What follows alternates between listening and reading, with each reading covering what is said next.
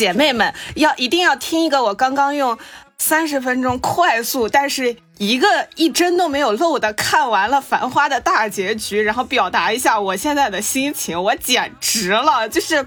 他。事事有交代，和每一个角色的感情，谁说不是上海滩为阿宝倾倒呢？就是不仅雪芝、林子、李李、强总有交代，哦，连淘淘都有交代，连发根的儿子都有交代。结尾的那一幕，强总被调查坐牢，然后呢，胡歌站在川沙的金色的麦浪，也就是发根他儿子那片地里面，主动放弃了在股市中做投机倒把行为的胡歌，穿着西装三件套，在夕阳里和电网下回首与大家说再会，无缝衔接县委大院。怎么不是梅小哥书记呢？这个刚才呢是这样，我要介绍一下这个背景，因为我们在录制的这一天，刚刚《繁花》放出了最后的大结局。我们这一期的嘉宾公主女士呢，就非常澎湃的分享了一下自己非常及时的、热热乎乎的对于《繁花》结局的看法哈。对我们对这个没有控制住，没有摁住啊。我稍微简单介绍一下本期嘉宾公主，我的酒肉搭子。大家都知道我每年有这个看烂片的份额，但看烂片也是有搭子的，就是我的烂片搭子公主，原来就是她呀！啊，对呀，对，就是我。如大家所听啊，就是一开始就介绍了这个《繁花》的大结局。我们这今天的这一期的主题呢，其实是从《繁花》做一个由头，想来聊一聊这个影视剧中的上海。既然聊到了这个大家的家乡哈，就开场就做一个非常挑事儿的这个问题哈。请另外两位来自南方的朋友 来报上自己的家乡来。我应该怎么介绍呢？但反正我必定不是苏北的南通人。对，然后我们那个认真的反驳了你说那个这个世界上并不存在江苏。呃，我支持这一点，这个世界上根本就没有江苏。但当我不想告诉别人我是哪里人的时候，我就会说我是江苏人。哎，是的，是的，我想模糊处理一下。对，就是你看那个《繁花》的作者介绍，都是要介绍到他是呃里里人，绝不能说他就是上海人，或者是他是这个吴江人，这是绝不可以的。就是对于我们来说，隔了一个镇，那就不是一边的人，没有这种老乡的。散装的江苏，相当散装。然后江苏人又特别介意苏南苏北，南通人呢？对这件事情尤为介意，因为南通它处在一个就是江苏经济位置大概排在第四位，但是呢地理位置处在长江以北，所以南通人觉得不可以把我叫成苏北人，因为苏北好像在呃苏南人眼中或者在上海人眼中就是比较穷，然后以前可能比较穷啊，然后比较落后的地方，但实际上江苏整体十几个城市都在全国 GDP 的前一百，这也是为什么江苏互相看不上的原因。南通怎么被叫做苏北已经不错了，我们南京都是被叫做皖北的，而且我们也很难和马鞍山分开关系，因为毕竟我们得知很多南京的政策要靠人家马鞍山政府播报的，就是南京人哪有马鞍山人知道南京的政策快？我小时候在那个中华门地铁站，所有举着牌子都是问马鞍山马鞍山芜湖芜湖去不去？你是安徽南京人。对，我是安徽南京人，然后，然后呢，就是当然这个仅代表我自己啊，不不代表我们南京的同志，大家就是每一个人。我们是世界公民，好吧，做个新一代的世界公民，自己可以决定自己是哪里的人。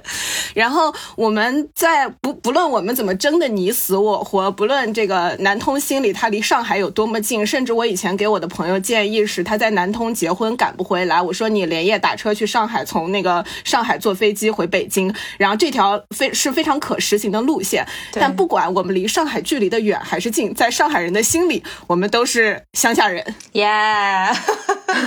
我我本来呢是这一期节目的设定是想找一个土生土长的上海嘉宾，但是我想来想去，总觉得就是一个是我觉得这个剧里面，我我就我其实没想明白，后面也会聊到，就为什么一个讲上海剧就非得都要找上海人，我就觉得这挺没意思的，那这这咋就是就是怪怪的。然后我又想说自己人吐槽自己人，总手不会那么狠。对，还不如大家就围着上海兜圈儿，然后去说对上海的观察。是的，然后我们因为都是外地人，所以我们说的每一个都是不客观、不真实、完全主观的内容，没有而且不什么对上必海负任何。责任，对你不必对对对为对对家乡产生任何的负疚感。是的，是的对对对，这都是我们浅薄的见解。对对对对可能有一些地图炮，大家也要海涵。哎呀，就开了怎么的了？反正这你别看我们离得偏，但是我们就不掺和。而且我觉得在王家卫的升华下，你不能说那个东西它是上海了，它是一种嗯奇幻平行上海。我们仅仅是针对这个奇幻平行影视剧中的上海嘛，再创作的上海的一种观念，它不是针对于真实的上海。对，是的，然后另外一个就是跟大家呃生活有关系的，就是也很想了解一下，比方说大家对于上海的真实的印象，尤其是最早的印象是从何而来，大约是什么样子的？嗯，我那我先说呗，反正我离得最近，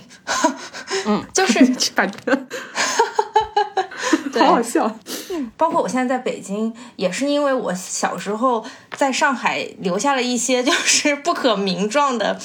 痛苦，所以导致我其实。大学毕业之后回国，第一站想选城市的时候，我就毫不犹豫选了北京。因为小时候去了太多次上海，然后去上海的时候，你总会有一种被看不起。就是我还记得我很小的时候去上海逛那个商场的时候，当时的那些营业员还都是用上海话会跟你讲话的，然后你就觉得听不懂嘛。然后包括你在走在路上，我记得我有一次很小的时候在上海坐地铁，我一个人，然后就有人用上海话问我说。去哪里？怎么怎么走？然后我说啊，不好意思，我听不懂。然后那个人就就很厌恶，就啊就摆摆手离开了。所以呢，对我这个幼小的心灵造成了极大的伤害。我就觉得，哎，上海人怎么是这样子的？然后包括其实家里也有亲戚朋友在上海，去上海的亲戚朋友家做客。就桌上摆着六颗虾，四个鸡翅，像咱们做菜请客对吧？就是会一放一大盘，但会感觉上海人就摆的很精致，然后摆的很精致，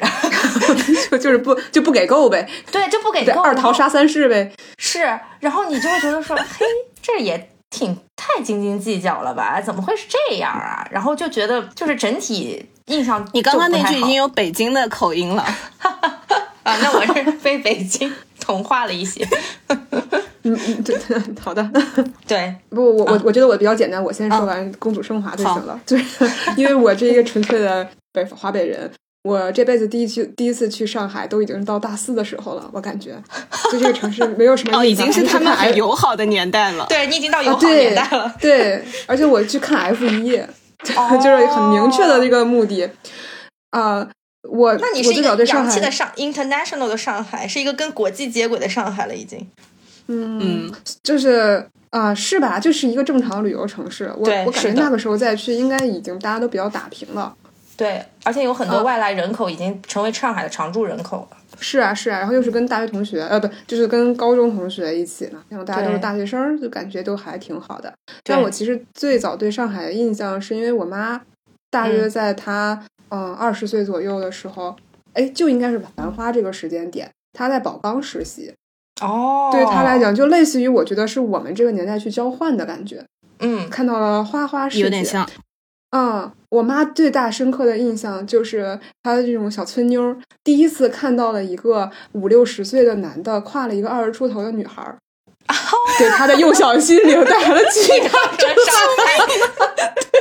她大约他说他是去看一个谁的演唱会，我有点忘了。然后而且他花掉了他的那个呃工资，就实习工资，呃，半大半个月的实习工资，跟我爸谈恋爱的时候，然后就去看了一个演唱会。从演唱会散场的时候看到了这一幕，给孩子吓的，对，就是说，哎呦，这纸醉金迷，确确实洋气啊，见了一些洋气世面。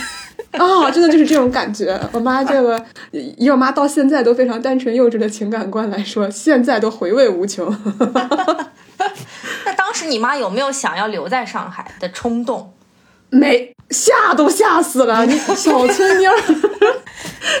拽紧了我爸的胳膊哇这那说个窗口纸牌，快跑！：“对，快跑！”真就是这种，就啊，他怎么啊？他们岁数这么大也可以谈恋爱吗？就这种啊啊，这吓坏了孩子。哦，但但是他应该也就他也度过非就就跟我们交换的心态是一样的。我们去欧洲交换也都想着说，赶紧趁着这回玩儿就在欧洲多旅旅游。我妈也是那种趁着去上海实习，多去江浙沪附近一块儿旅旅游，就大概就是这个心态。但是我妈重复次数最多的就是这件事。我感我我我当时给他造成了很深的印象，就是这就是这个老老少不能叫老少，年龄比较大的这个情侣，以以至于我今天还推荐我妈看《繁花》的时候，都要说你看这个复现了你心中这个怎么说繁华的上海滩，但是都在嘎姘头的上海。这大这个是我们这个北方北方人这个跨着辈儿的这个关于长辈描述中的上海的第一印象。嗯，那那公主呢？嗯。哎，其实我听完啊，感觉就是，就是组组间差异是要小于组内差异的，就是反而是因为北方和南方的它气候啊文化，因为。有一个很重要的点是我们小时候家家其实都还不是有冰箱的那种年代，所以它的饮食差异，然后还有什么的都很大，然后语言也不是很通。但我小时候因为去上海去的很多，跟我爸有关系，不过都是很小的时候，大概两三岁，那个时候我爸可能每个月都要去一次上海，然后又带着我去，就是这个王妈妈的把兄弟啊，他这个上海话讲的很好，当然是年轻的时候，这两天看《繁花》又开始跟我打。打电话讲上海话了，对，所以呢，因为他又上海话讲的很好，然后他当时那个派头吧，就是。就是一个年轻的傻逼男的能够想象到的那种洋气样子都给自己打扮上，还可以融入混迹，就是假装在这个上海的人群里面。所以我感觉我小时候倒没有受到什么歧视，不过那个时候的感受就是，第一个他那边的语言和我们不一样，就老有人会觉得江浙沪是一个地区，但其实不是，我们这个里面的语言差异特别大。你看，嗯，江淮官话的基本上到了他们上海那个吴语区就听不懂了，就是很多要不就是。有一些词汇是熟悉的，但是说法是完全不一样的。不知道你们有没有看过以前那个潘虹，呃，讲赵薇还是老房有喜吧？还是可能不是潘虹，就是讲说那个炒菜，上海人炒五下，苏北人炒六下。我现在都记得那个台词，我感觉是一种当时经济上面其实两边是极度不发达的，就是极度不匹配的，但是大家又都沾亲带故，就是你要是没关系，两边。不一样有钱还好，你要是有关系，但是贫富差距特别大，就会导致这种大家当年的这种歧视和排外。你是不是要来沾我的？你说就是大家都没关系，你是一个外国人，你来啊，那朋友你好。但是你要是我这个远八房的穷亲戚，你上我家是不是要打秋风？我觉得这个是当年排外的一个很重要的原因。但是反正上海就给你六个虾。他是给我眼色呢，他不会想到说我是在请客吃饭，就是或者他不会觉得说要来招待你，他可能就是他日常就是这么吃的。我觉得就是好像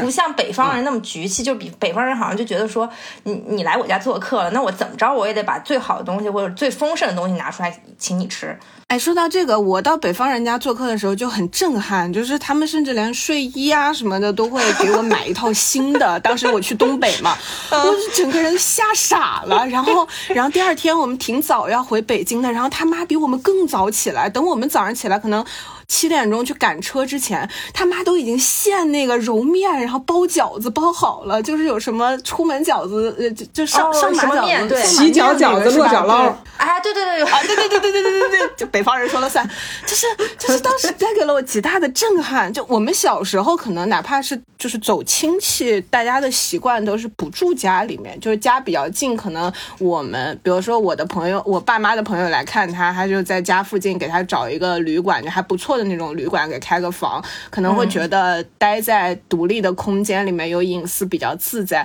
但是我后来想了一下，这个也很奇怪，因为早先大家是住在一栋楼里，都在那个走廊里面做饭，就是你这个隐私意识是怎么建立起来的？就感觉变成了一种大人们口口美化以后到我小孩这里的一个都市传说了。但总体而言，我只有很小的时候去过上海。后来就一直就是在南京这边就上学，然后再后来就是到了大学以后，大学以后嘛，整个社会飞速发展，上海变成了一个很友好并且外来人口非常多的城市，然后本帮菜也消亡了，上海话也消亡了。这次 《繁花》里面上海话不很多人都说这个演员的不标准，那个演员的不标准，其实。上海话有没有一个标准的说法，一直我都已经很怀疑了。它本来就是一个融合城市，但哪来的谁来修订了一个上海话精确这个演讲版本？好像也没有。但反正就是。就是他的那种排外的时期，在和我们的那个成长时期是高度重叠的。等我再长大以后，可能去转机啊，或者去找朋友的时候，就已经感觉就是一个普通的大城市，是的，没有什么区别。是的，嗯嗯嗯嗯嗯嗯，对。这也刚才我想说，我就觉得好像这个真的是两个方面看。有的时候大家会觉得，呃，好像能保留这一个城市一一城一地它原有的这个文化本身很重要。但也确实，当它足够的融合和包容的时候，它会让中间相处的人都会变得相对愉快。对对，很重要的一点，我感觉现在你说现在的上海，再说哪个上海人排外，上海自己的小孩讲上海话都不一定利索了，大家讲的都是，对，你就你就很难再说通过语言去构建一个霸凌的环境，就不太可能了。对。而且上海好像变得很年轻人友好了，特别是它有很多活动，然后又有那些 city work 可以走的路，然后并且还有这种什么纸醉金迷的黄浦江的夜景，就是你会觉得上海这不应该感谢郭敬明吗？流光溢彩哟，是摇晃着红酒杯。对我就觉得上海变得好像。没有想象中的那么拒人于千里之外了，呃，甚至很多时候，其实你是能很好的融在其中的。嗯嗯，对，就是它的它的门槛变得不像以前那么的高，你要会说它的本地语言，对，你要习惯它的本地食物，你要做派都像本地人，然后才可以得到他们的认可。但凡就拿个放大镜给你挑，你和本地人有一点什么不一样，你就是外地人。我觉得那个时代已经完全过去了，就现在的上海，它就是一个大城市。是是，那现在我们各自的这个视角也大家都比较明确了，我们就来说回今天这个主题，关于《繁花》。今天正好也大结局了，我们仨人也基本上都看的七七八八，包括原著也差不也也都其实都有在看，所以也想问问大家，这个对于《繁花》这个电视剧，大家有我觉得打分有点苛刻哈，就大约说一说大家他觉得这个印象深刻的部分呀，包括你觉得这个剧的优缺点啊之类的。嗯，我先讲吧，我抛砖引玉一下。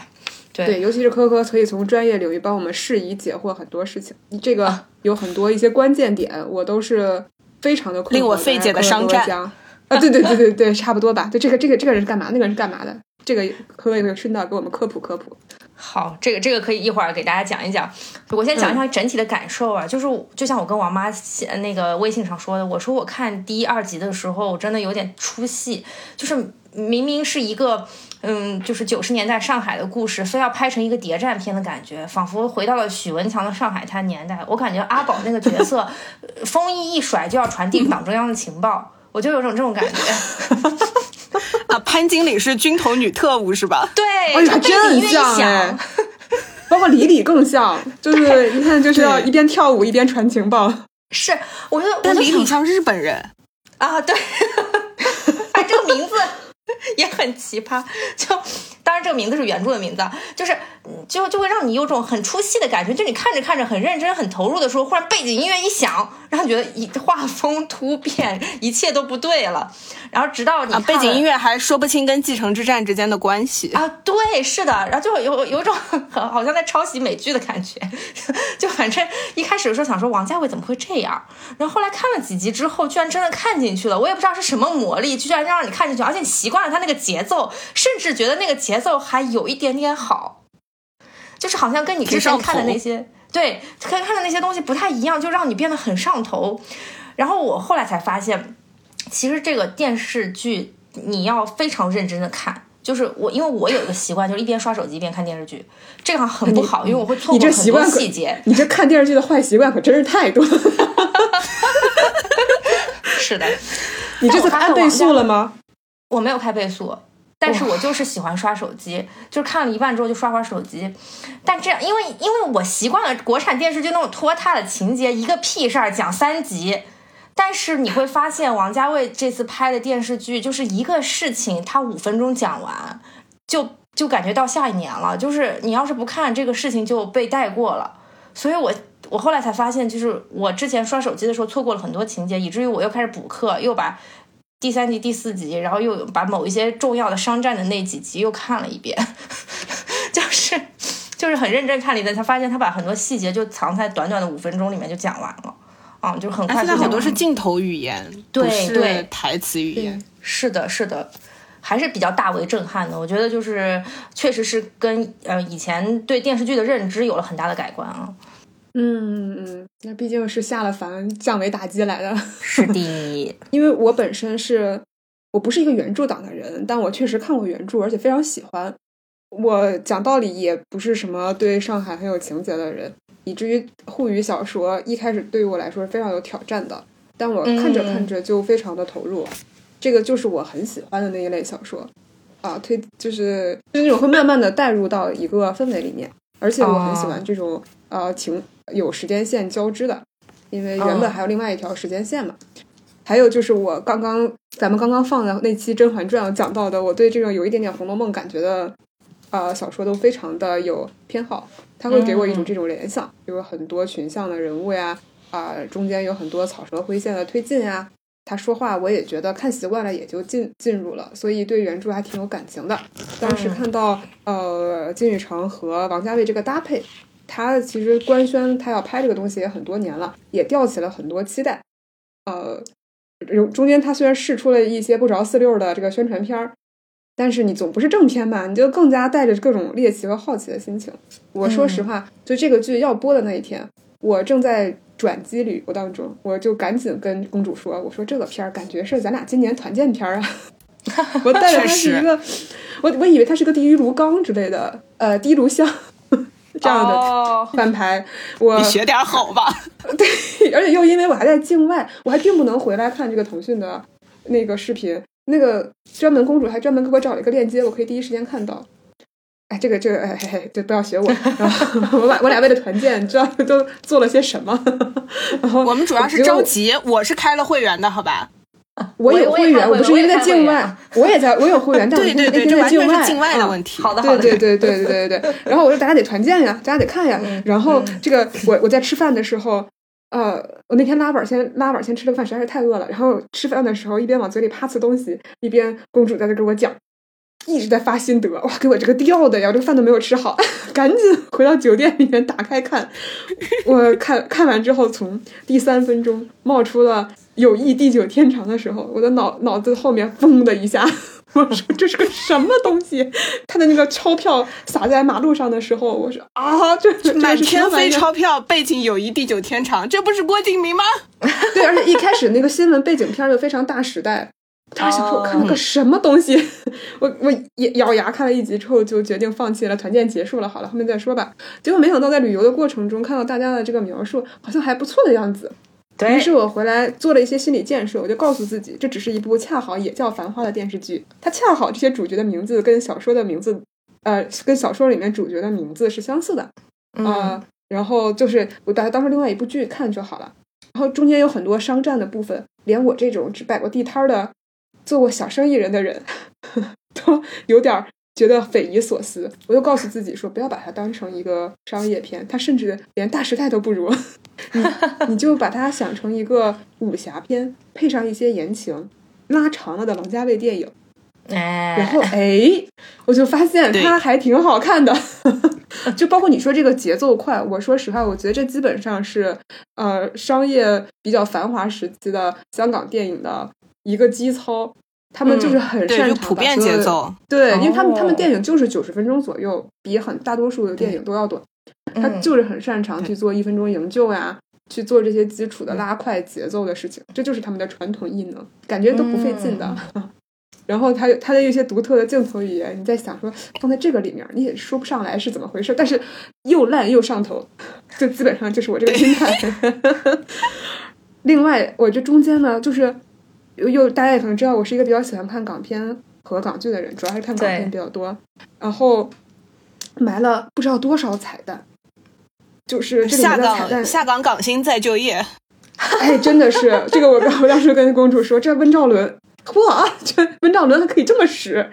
然后主要包括钟镇涛，就是钟镇涛对，钟镇涛，钟镇涛那个角那个细节我非常的感动，就是他出来说他后面有徒弟一个，对，他说他有一个徒弟要过来，那个就是。呃，那就是张国荣满汉全席不是满汉全席，金玉满堂，金玉满堂和满汉全席都有这两这个名对对对对，同一个名字这个电影，他说的就是张国荣，所以那一刹那的时候，我竟然还有一点感动。而且后面就再也没有过那个至真园后厨的镜头了，就是就是张港生一直都在，只是我们镜头没有拍到他而已。这段我也 就是很有好的感触。好的，哎呀，哎呦，这条这条暗线真是，然后包括我那天也在群里面提到他的一些配乐的使用，嗯嗯，就是也也其实埋了很多的梗。一方面，我本身就比较喜欢呃王杰，这个第一次说怪羞耻的嘞。我其实很喜欢王杰，然后他有一个 BGM 是叫啊、你是我胸口永远的痛，然后他其哦实是《旺角卡门》的 BGM，然后《旺角卡门》这个电影是。就大家都知道那个你耶西拉雷，就是那个张张学友表情包，对对对，但那个其实是王家卫拍的第一部，就是作为导演出现的第一部电影。嗯，嗯，就是它中间有这种啊迷之彩蛋，就让我在后面有更特别多的回忆，还有好多这个配乐大家都说的很多。我一方面觉得这种彩蛋对于我来说就，哎呀，你你在找中间的这些熟悉的部分，有那种呃呃偷偷摸摸我们很默契的这种感觉。但另一方面，我也觉得其实这个很投机取巧啊，就是这种梗埋的对也不是很高语境。就哎，公主，你你知道，它总给我一种感觉，就很像那个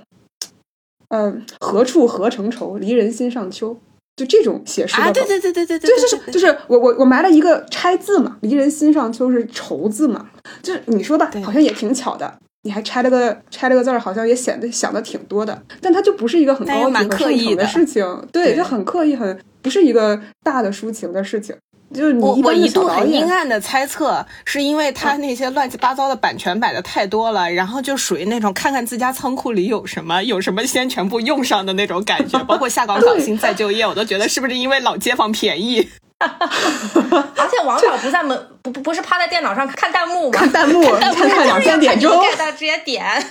哎呦，对王导他一直都 get 了。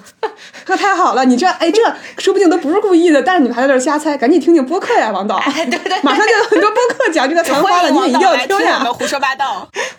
就是呀，对，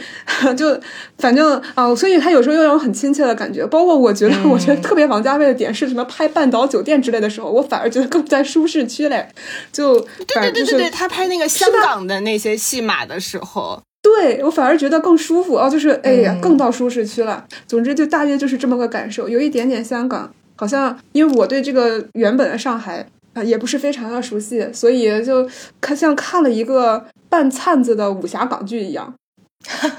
差不多就是这个，这个基本上就是这个主旨。哎呀，好希望那个王家卫能在那个两三点钟之后再听播客听到四五点呀。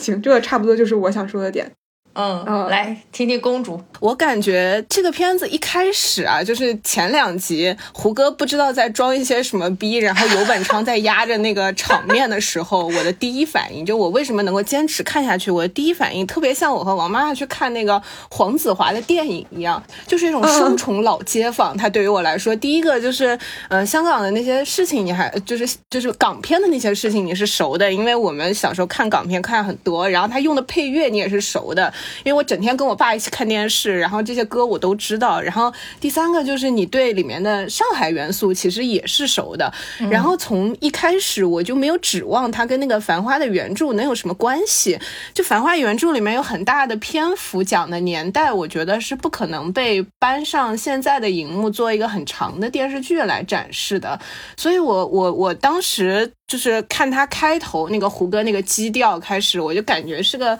改开赞歌，就是赞扬一种新时代的新面貌。大家正好是在一个这个所有的政策都新旧交替之际，他在那个小的点上做了一个。外汇的改革，就是马上要去世贸谈判，这是他们事业线的一个点。然后大的点上是九七香港回归，然后这个时间的前一个点是邓小平南巡讲话嘛，就是这三个点加起来，其实是王家卫的舒适区，就是他非常善于这种游离的，然后在旧跟新之间，那个旧的人是是留还是守的这种挣扎，然后大大时代的变更和个人的选择，其实有的时候是背道而驰的。他选这个节点，其实我是。不意外的，但是我看的时候做好了心理准备，就是把它当成一个呃 TVB。就是沪语版 TVB 来看，事实上是最后结，就是你的观影体验证明了它真的很像一个早期 TVB，就是就哪有什么君子报仇十年不晚，但是君子报仇从早到晚，就是这一集受了委屈，马上就给你报回去。然后它其实主线显得特别像一个男频爽文，就是前两集因为要铺的人太多了，所以大家很多人都不耐烦看完。他又要铺人，又要装逼，然后胡歌在那个，我我说实话，胡歌在那个镜子前面在那梳头喝。喝酒干了一大堆的事情，你都能想象，就是同样的镜头换成梁朝伟是什么样子，你也知道他要表达什么东西。但是虎哥干的时候，你就觉得阿玛尼广告拍完了吗？阿玛尼你好，广告费结一下，谢谢那种感觉。但哎，我我要补充一个装大逼，我刚才忘了说，装大逼也是那个王家卫的传统艺能。我就一个小的例子，笑死我，就是李丽给那个杜红跟弟他那个呃债条。他明明可以来，您看债条，他不，他一定要放在桌子上，后转一个大圈儿，转过去。我当时看的时候就说：“哎呦，这个逼装的太王家卫了！”我的妈呀！就是会有一些你意想不累吗？这前前两天前两天那一集不是李李跟阿宝握手，然后站在楼梯上，他也转了一个，他也拿裙子绕了一个大圈儿，然后转过来，脸凑得很近，跟他握了一下手。你你要问王家卫，就告诉你这样拍女孩子好看美。对对，你要问就是这样，你要问就是大动作小动作结合。对，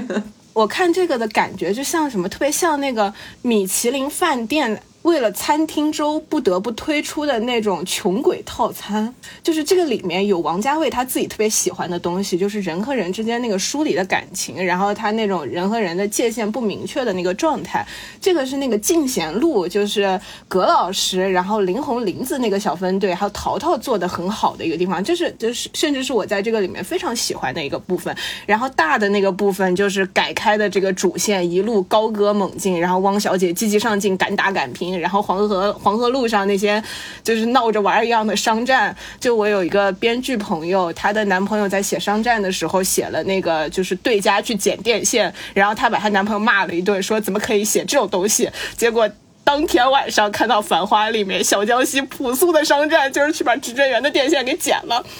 结果。还有那种就是说特别低级的剧作是这个有了一个复仇不能埋线，当场就要爆，结果呢这个。这个这个人他也是我这个网友也是非常的愤怒，然后当天晚上他也看了《繁花》，然后就王家卫非常丝滑的演绎君子报仇从早到晚，每一个委屈都在当场给你爽点爆掉。我说就是当代青年创作者在《繁花》中找到了与自己的和解。就是说实话，他的创作我感觉挺不自由的，就是每一点都。都很，你可以看出他对各方的妥协，比如说，嗯，他对这个就是改革开放的整个的观测是一种很抽离的，就是他又赞美又抽离。然后阿宝本人是表现出一种特别个人英雄主义的状态。你别看他总是站在党和政府角度考虑问题，但其实他很多事情都是出于我要照顾好身边的人，我要做好那个领头的人。在这一点上面是王家卫很熟悉的，我觉得他把一代宗师搬过来了。就后面那个宝盈大战，就两个股票的这个这个打斗，他把它变成了太极掰饼。就是强总在那里说什么，这个这个谁还有个人的门户之见，就是跟钱过不去，就是跟钞票过不去。然后这不就是古有南北，国有南北吗？但是你把这个事情放到放到一个股票上，你放到武林上面，我们大家都没有练过武功。啊对这个都很不熟悉，那就 OK。你怎么讲，我怎么听你编这个故事。但你把它放到股票上面，我们每个人都在里面亏过钱呀。你现在跟我说股有南北，国有南北吗？可是我散户的钱是有南北的呀。这就是他让很多人出戏的地方。你你知道他在讲一个武侠故事，你在讲一个就是啊新和旧两派斗的故事。你把强总带入马三儿是一点问题都没有的。但是马三儿背后，强总是一个国家公派留学生，他不能是向着日本人的马三儿，所以强总最后被这个国家机关出手制住了。就是每一个点，你会发现事事有回应。对，就是感觉在欧阳锋和县委书记之间来回撕扯，形成闭环，中间再嵌入了商战。对对对，好是这样的。然后他自己艰辛的，他把这三样东西有机的统一在一起。就是我现在的问题，就是我看这个的很大的一个问题是，有有很多人不喜欢的那个，比如说林子的他的好几次不理智的这种行为，然后他和林红之间的那种拉扯，然后包括最后在那个路的那边，就是急急忙忙回去裹钞票，然后问他钞票钞票有吧？在在这个过程中，我是觉得我看到了很王家卫的一个部分，但是你前面那个高歌猛进的部分，就是很港片，它特别像王晶拍的，或者是吴镇宇拍的，它不太像王家卫拍的。就是我觉得王家卫在这个里面展现了很多郭敬明当时想用的技术。就是郭敬明，他只 是想要说，我们吵架，然后我们和好，然后我们在这个纸醉金迷的大时代里面过好我们的小时代。但是到王家卫，他就他就用了另一种方法，就是他把所有的郭敬明想干的事情都用扎实的基本功合理化了，然后让你看到这种就是个人命运与时代命运这种小小的背离和大时代无论如何高歌猛进，我们自己一团糟的生活都还在原地打转这样的过程。当然，就是它的配乐很厉害，也是一点啊。就是无论多么离奇的场景，加上它那个高级的配乐，再加上它那个抽帧的拍摄手法，你会觉得仿佛有点东西。如果我看不明白的话，应该是我的问题，我再看一遍。但如果是郭敬明的话，就我就会知道一定是郭敬明的问题。吵什么吵，就这么一点事，你们要吵什么东西？对自己还有那个产生怀疑。还有一个还有一些无谓的时间跳转，还要用上他这个呃从上面淡入淡出的 PPT 视效，然后转场 视角。这个这个这个是这个是老王的原话，他这个诶，他这个时间线变化有什么用吗？不 不断闪回。不断不断的来回切时间线，它有啥用吗？哎，但是说到这个，我有一点想很想吐槽，我就说整个黄河路或者整个上海滩就等这个阿宝一个人是吧？他是什么黑社会老大还是什么？就是翻云覆雨的这种这这种社会你觉得这个特别像不像那个《一代宗师》里面所有人都在等叶先生的那个场面？对我觉得你就把那个金楼无限放大成黄河路。对，像不像《大时代》里面这个刘刘青云一个人就能干翻整个恒生指 数？对，就是我觉得他的文本是一个极致玛丽苏，就是全上海滩为阿宝倾倒，每一个人从上到下不求回报，就为了满足宝总的梦想。是的，哎，我也想演宝总哎，所以为什么这么多人都在转发那个耶稣的照片？就说我就想要一个耶稣，然后自己是宝总。爷叔帮你干了所有的脏活，然后你前期的所有的积累都是爷叔干的，就是就是用那个锦绣阿哥的那个话来说，本钱其实是有一部分是爷叔出的，他相当于技术入股嘛，然后风头全是你阿宝出的。对，怎么有这么好的事？爷叔基本上就相当于《倚天屠龙记》里面的九阳真经，《神雕侠侣》里面那个死死去的留下那个大重剑的那个神神雕大侠一样，对对对对，专门给这个男主提供装备的。你别问男主这一身绝世武功和这个财，就是你把那个他的所有的钱就当成他的绝世武功，你把他那个炒股的能力和商战的能力就当成他的武功心法。我们港片的武功就是，呃，保看到、保想要、保得到这个过程。至于有什么逻辑，你别问。所以他用混乱的时间线来模糊你去追根究底的这种欲望，然后又用特别多的镜头细节，来这个撕扯你的注意力，让你看完迷迷糊糊看完，哦，他赢了，然后哎，他怎么赢的来着？哎呀，不重要，有爷叔在，就是这个状态。包括你就看，基本上每一个出现的女性角色，你都可以找到各种对应。就李李，对像是比方说赵敏，然后嗯汪小姐，你就像是那个叽叽喳喳里面的这个女性角色，什么建宁公主啊，巴拉拉的。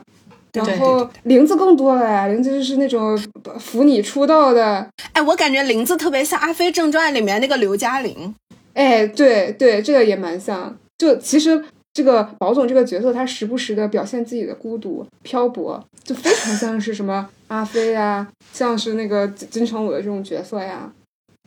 哎，你看到后面就是，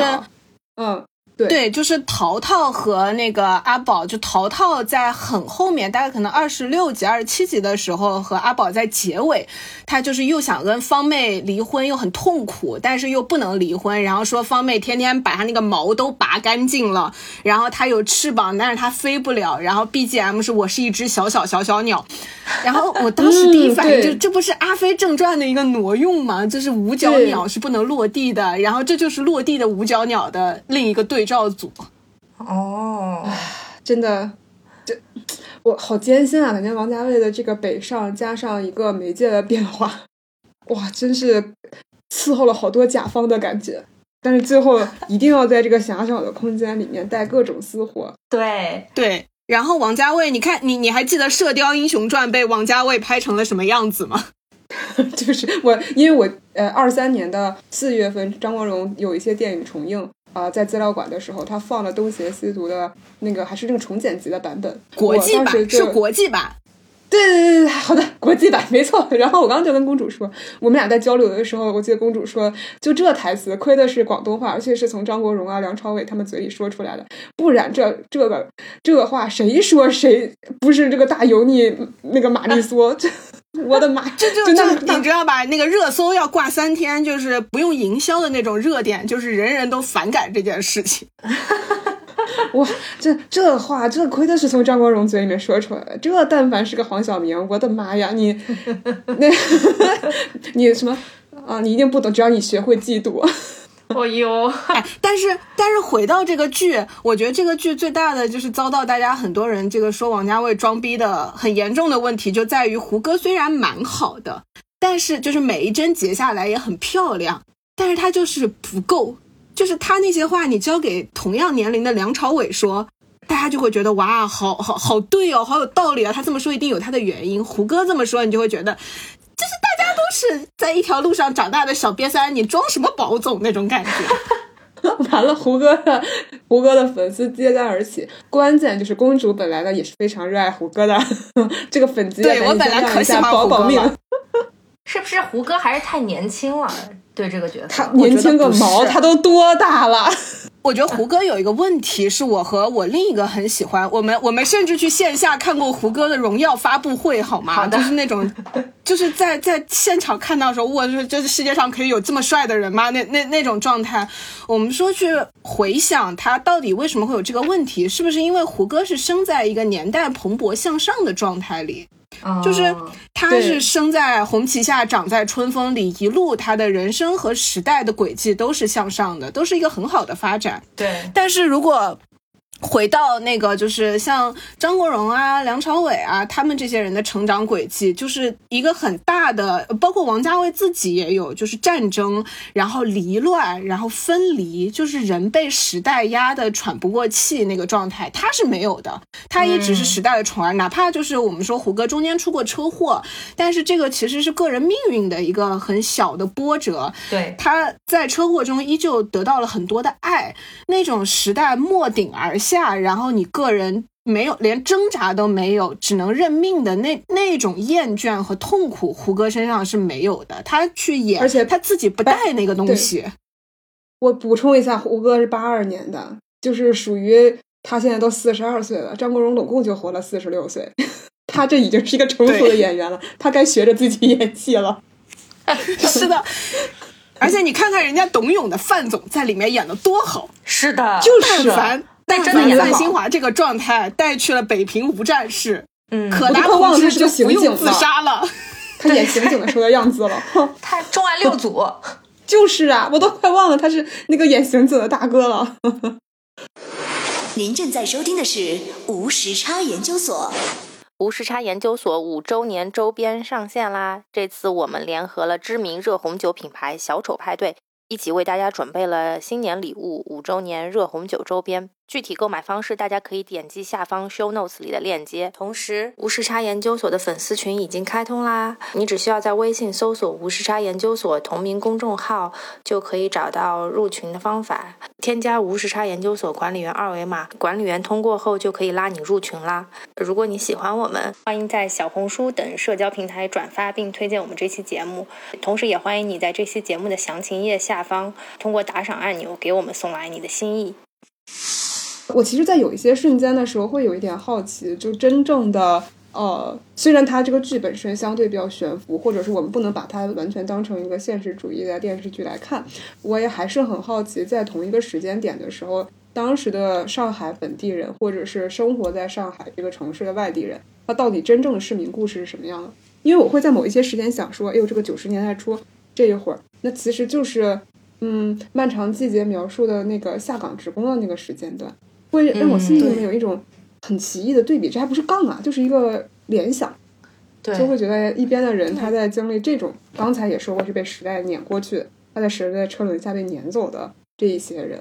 呃，和好像至少《繁华》里面表现的大多数富裕的人，他们就是那个被时代的火车抬上去，哐哐哐往前走的人，这种让我会经常心下有一点点的恻隐，还是什么样的心情，就是很微妙的一种心情。我有一点点好奇，难道这个当时的这个上海人的生活状态大抵是什么样的？我觉得就是你说《繁花》里面只就是大部分表现的是有钱人是没有没有问题的，但是其实《繁花》用了很大的比重去描绘的几个人，是我我认为他在那个线里面是非常有意义的。第一个就是死掉的发根，就是这是赚到一点钱，然后又被。股市就是又被市场无情的这个剥夺了的这种人，他的这个结果，而且围绕发根所展开的一系列的这个事情，是我们他很弱化电视里面，只是以这个为引子，然后展开了一系列这个神仙斗法，但本质上就是有无数的发根在那个时代赚到了一点钱，抓住了机遇，然后死去了。然后另一个是那个卢美玲，我其实很喜欢卢美玲的这条线，就是卢美玲、金老板、小江西和杜洪根。就这几个人也是一个很典型的状态，就是他们确实是在野蛮生长的年代一度抓住了机遇，但这个机遇不是他的认知送给他的，是时代的东风给他的，所以他抓在手上是抓不住的。他自己的个人的特质发挥出来以后，那种离散，然后失落，包括最后的这种大起大落是一部分。然后，嗯，我觉得他同时发生的很多的事情，比如说小江西他们为什么会来到这里打拼？他们是不说上海话的。小江西从头到到脚都不会说上海话，他江西嘛，还是说他应该是江西来的这样一个人。然后，为什么大家会涌到上海去打工？在那个。在那个时间段，大家住在老楼里面，书里面是还要去倒马桶的嘛？然后河也不是很干净的一条河，你还要在河里洗菜，然后就上游洗菜，下游排污这么一个状态。然后，嗯，可能同时代你去哪里还要到码头坐船。大学生虽然那个时候已经有大学生了，但是大学生，比如说你从。苏州或者上海到南京，那时候南京也蛮好的大学嘛。你到南京来上学，是要挑着你的就担挑着你的行李，都不一定有行李箱。有的人率先已经用上了行李箱，有的人还要挑扁担，扁担里放着你大学四年的行囊，然后坐船一路从浦口码头，呃，然后进入这个南京城周边，然后再慢慢进城去上学。我觉得那个时候就是一个贫富差异非常非常大的时间，有的人抓住了东。东风青云直上，然后有的人就从此他以前那个安稳的生活被打破了，然后也没有能力再走上新的道路，然后就就是漂浮在时代里面。这是一个一将功成万骨枯的故事嘛？但我们只是对，就好像看的王侯将相的故事是一样的嘛？是我感觉他还是一种个人英雄主义。个人英雄主义，他把一个个人英雄主义非常好的包裹在了一个，呃，鼓励在国家政策的鼓励下，由个人为社会创造价值的这么一个大背景里啊，个人英雄主义发光发热，然后最后又因为这种个人英雄主义毁灭于个人英雄主义的过程，然后在过程中，他的个人英雄主义造成了周围人有的发达，有的是钱上发达了啊，有的是不相关的人就为了他的这个宝座变成了台阶，然后伤遍了所有女人的心，虽然不渣，但不想给任何女孩一个家，就这种状态。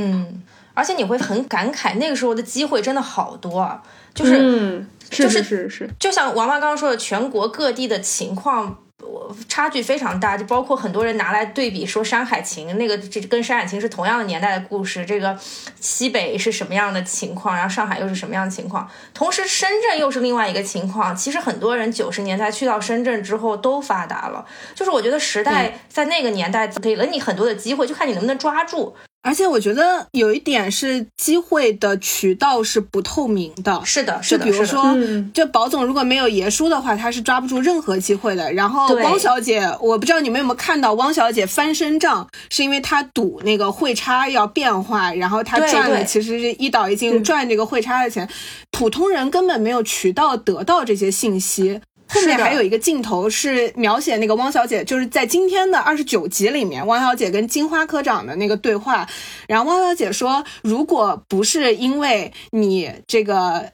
同意了我，如果不是因为我赌的这件事情可能发生，你是不会同意我的，你不会因为舍不得我就在这儿而不去世贸谈判。就它有一个其实是你的信息只来源于二十七号，而二十七号是普通人根本接受不到的地方。然后你像爷叔什么地方出来的？提篮桥监狱，中国金融最高学府，这一般人能接触到吗？我我觉得相对来说更加平等一点的可能是买房子吧，在十几年前或者二十年前买房吧，嗯这个相对来说是普通老百姓更能够得到的，你有些魄力就会去做的事情。是的，是的。对，不过说到这个，就可以顺便给大家科普一下，就是对呃，因为我非常好奇操作，对对对，第一个就想问二十七号它到底是干嘛的？因为听上去太神秘了，它只有一个数字在这个，其实大多数时候它这个电视剧里面都是一个数字，听上去非常的神秘。对，是的它具体的原型是什么样的？呃，对，那个二十七号，它电影里面就有一个大的那个呃招牌嘛，就是外贸公司。其实它本身就是就是这样，像它的名字说的一样，就是叫做外贸公司。然后它的原型是全称是应该叫做东方国际集团上海市纺织品进出口有限公司。就听这个名字可想而知，它就是一个管进出口的、管纺织品进出口的这么一个公司。这个有一个时代的大背景，就是说。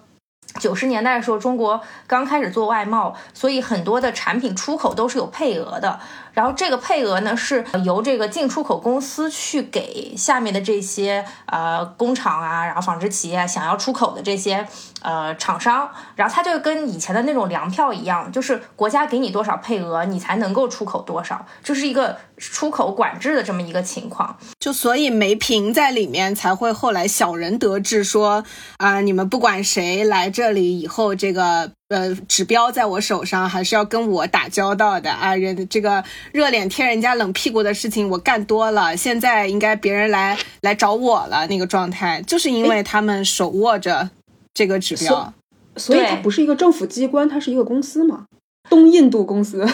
它上面应该有外贸局，由由外贸局啊管理的这种公司，对，它上面是有那个行政机构的，明白，明白了。对你看金花她是科长，对。哎，所以他的这个配额，那我到底给谁不给谁？它除了这个人情关系之外，有一个相对客观的标准吗？嗯，这个就不知道他们当时的这个内部机制什么样，但是我个人感觉就是，就是能够有这个配额分配的人的权利应该是挺大的。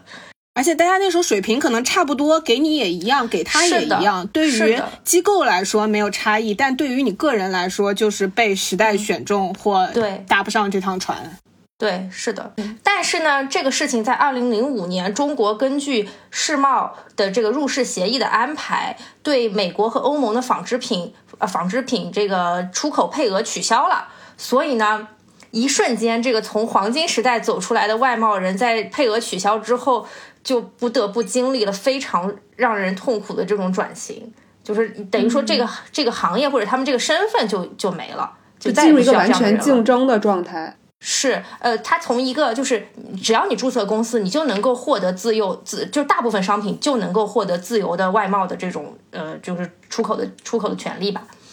对，我我其实我其实很震惊，它竟然有十几年的历史。对，还还挺长的时间段，嗯，对，所以你可以看中国改革开放也是一步一步来的呀。对啊，就嗯。就是是一步一步一步对外开放的嘛，你就可以看到中国呃那个外贸增长的呃额度是在二零两千年左右的时候有一个激增，那就是加入了世贸组织之后，就所有的这个关关税，然后包括所有的这个出进出口的限制都放开了之后，才会有一个整体自由贸易的一个突增，所以这个是是等于说一个时代的产物吧。然后很多人会在弹幕里面，就是梅平一得意就在弹幕里面刷这个以后有没有二十七号，以后都没有二十七号了，谁还眼里有你梅科长？当然他最后一集出来自己干公司了，但是在之前的弹幕里面就会有这样的内容，其实是大家从后往前看，哇，大家真的好真情实意的讨厌梅平啊！你别说人事事有交代，最后还让梅平和爷叔在这个。电梯间坦白了心迹，给了梅平一个完整的人物弧光呢。就梅平说这个哦，还跟阿宝也也也，终于阿宝正脸看他了，就是问他你为什么要这样对这个汪小姐？然后梅平说汪小姐这种人，她这么耀眼，她存在就是对我这样的人的一种伤害啊！你宝总也是。嗯，然后，但是，但是又给了他一个很有骨气的一个镜头，就是他不坐那个电梯下和平饭店，他说我在二十七号都是走楼梯的，他要走楼梯下去。嗯，他又把这个人物给完善住了，就无论好坏，他尽量在一个电视剧里做到每一个人都很立体。是的，是的，嗯嗯嗯嗯嗯，而我。但是我确实觉得王爵还特适合这种积极打工人的角色。他之前你看和哪位演的也很好，这个有点定型喽，姐妹。怎么老演这个？哎，你说，你说王菊，我我觉得这里面范志毅演的特别好。嗯，哦，是呀，是呀，哎呀，天哪！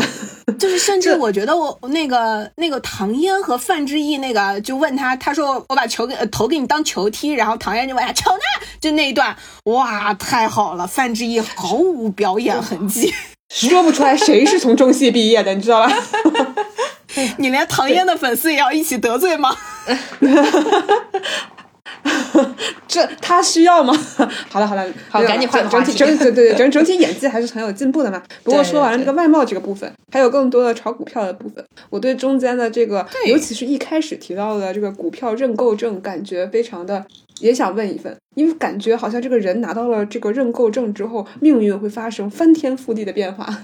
对，哦，我觉得，而且就是这一段其实就几分钟就讲完了。后来我又认真看了一下，就是这是阿宝积累的第一笔原始资本嘛，就是对，就蔡司令一把把他拉进来那一下。是的，我后来看了看，其实很多人当年就是靠炒认购证发达的，就是事实上真的有很多人是这样子做的。那认购证究竟是个什么东西？就是其实。认购证的话，呃，因因为一九九二年之前，就那个股票就是没有几只嘛，所以呢，一般都是以公司自己发行自己原始股的方式，就等于说你你去排队到交易柜台去买这个公司的原始股，然后才能买到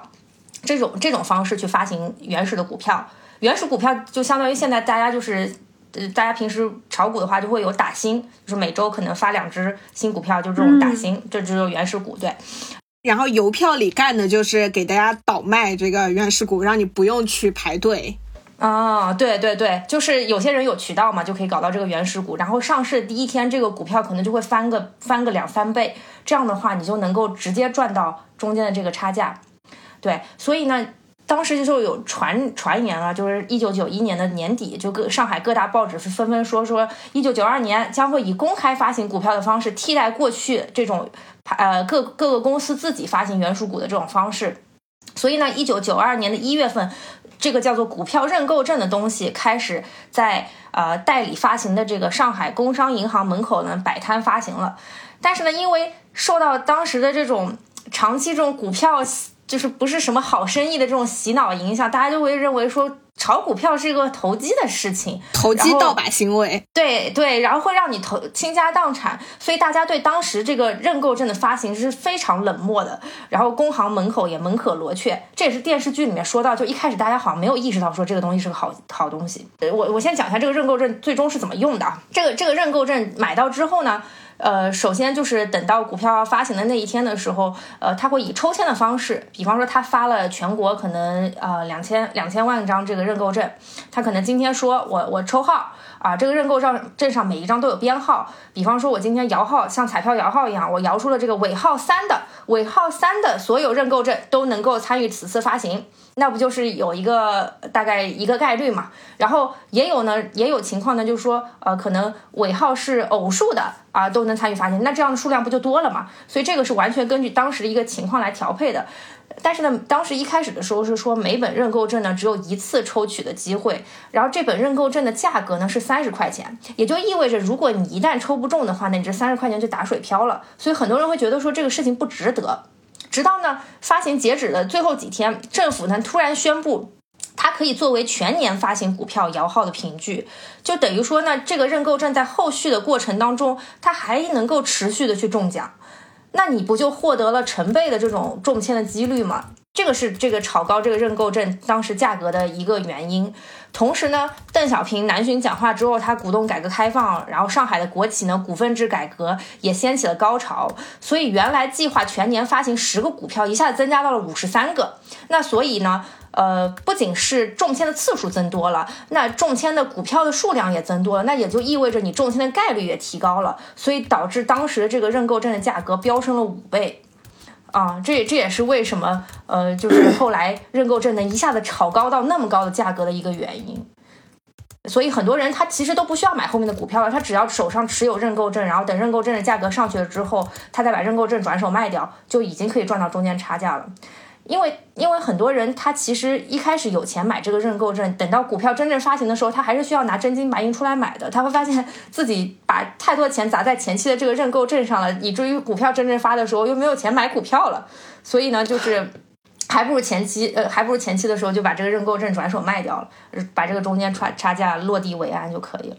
对，但也有很多人因为在后续的这个抽中签了之后，呃，买到了股票，然后也有这个股票是通过股票上市，然后赚赚了大几万块钱，在那个时候就是早期的时候就已经成为了万元户的人，也也是比比皆是了。而且要补充一个点是，九九二年、九三年的时候，其实三十块钱是挺大的一笔钱，对对对，是不是一个小钱。一般的，好像工人工资一一个月才四十块钱吧，所以三十块钱就等于说你大半大部分的你的工资都拿出来买了这个认购证，而且还有一定的概率你中不了奖，就是相当于现在一个年薪呃月薪一万块钱的人拿七八千块钱出去买这个认购证，对吗？是的，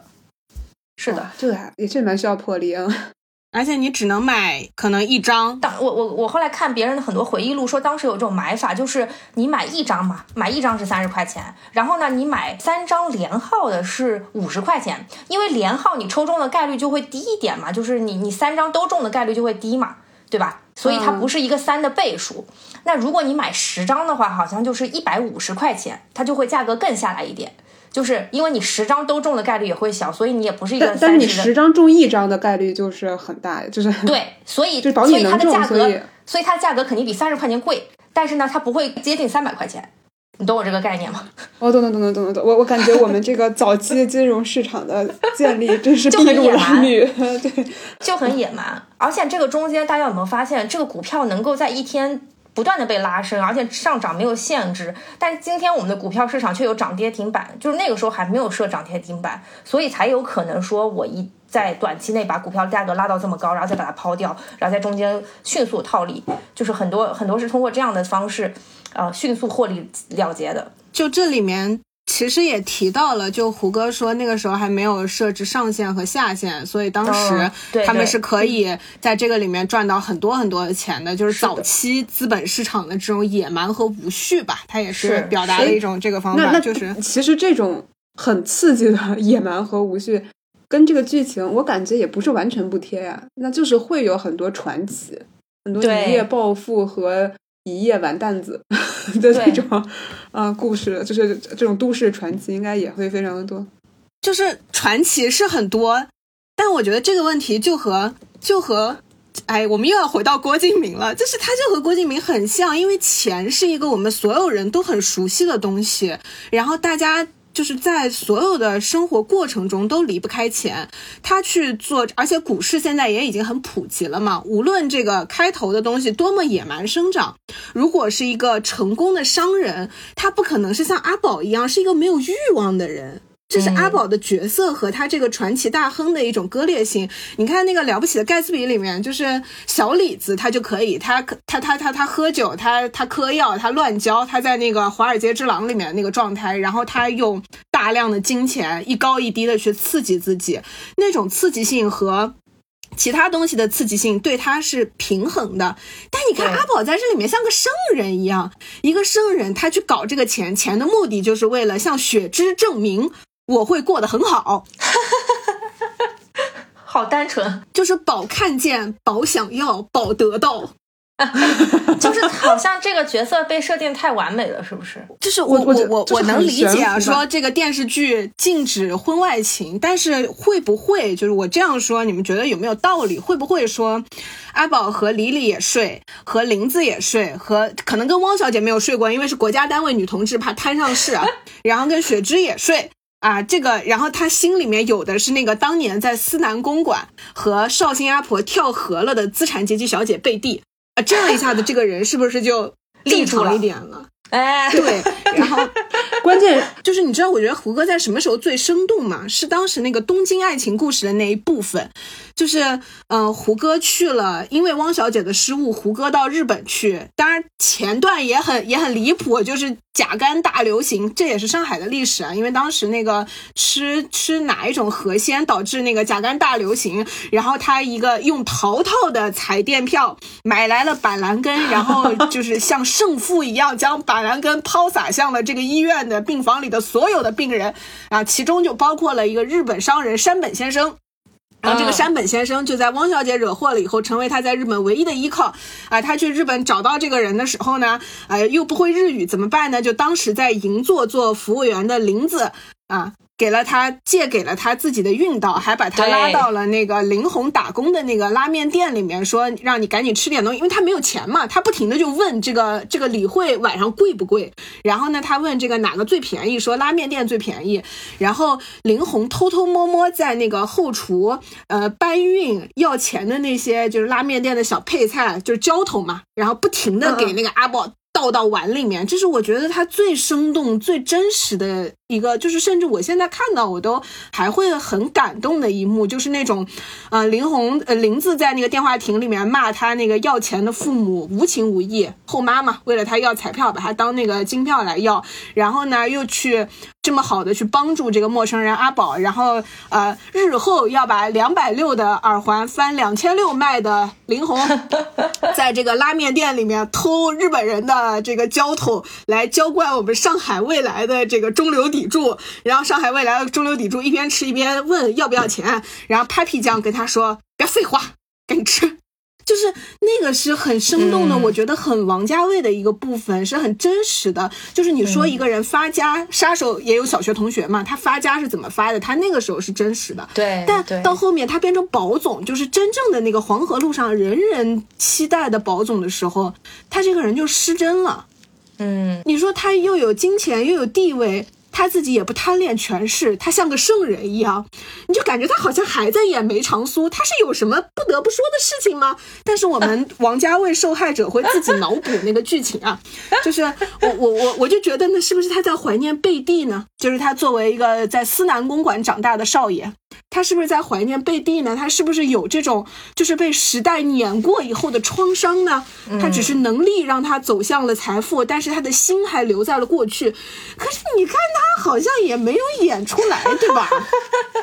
我我真的我你你说一个四十岁的有钱男的，他能没有性生活吗？但是一切都要靠脑补。我觉得会拍的更有性暗示的是，类似于比方说金志磊在他的的车上车后面，对对它也是明显有一个高潮过后的这种感觉，对对，就是那种那种线条，包括。嗯，对，包括他那个跟那个雪芝，他们在这个车里面挤来挤去的时候，会给我一些比较有荷尔蒙的感觉。这个就是我剩下的事情就全都要靠脑补。虽然啊，就是基本上王家卫拍的也差不多就是这种点到为止的感觉，后面就是所有的这种床戏都是你自己脑补出来的哦。然后就大、哦大体都是这样的不，会明给是吧？也不是，也不是从来不会明给，但是这个也至少是一个可接受的习惯吧，因为嗯因为我第一次在大荧幕上面看自慰，其实不是第一次吧，就是难得的在电影院里面看女性自慰，只有两个戏，一个是姚晨的那个，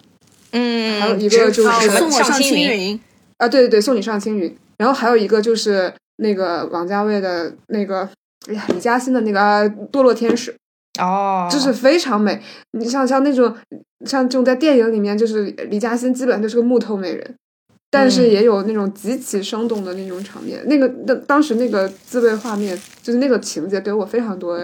的印象，就是觉得他非常，这是我很喜欢的一个他的电影。但我觉得，虽然是一个他很熟悉的操作，但这个还是跟他那种刻意营造的，就是两个人不上床来营造的那种暧昧和拉扯，跟这种解版的还是有区别的。就是他在解版的这个这个大要求下，发挥了他暧昧拉扯的特长，和他刻意要在剧本里面做这种拉扯是不一样。比如说那个《阿飞正传》里面，阿飞跟苏丽珍。呃，你就你就你就他们俩就好像是朋友，然后一直疏离，然后若即若离。但是阿飞跟刘嘉玲那就那那那你就明明晃晃的是肉欲，你不可能说只有精神上的一个，他跟每一个女人都只有精神上的一个联系，这个就很奇怪。对，包括你说林子那么死心塌地的作为老板娘，一直从他的手里面给他瓦钱，就是为了能给他保住一条退路。这个东西，两个人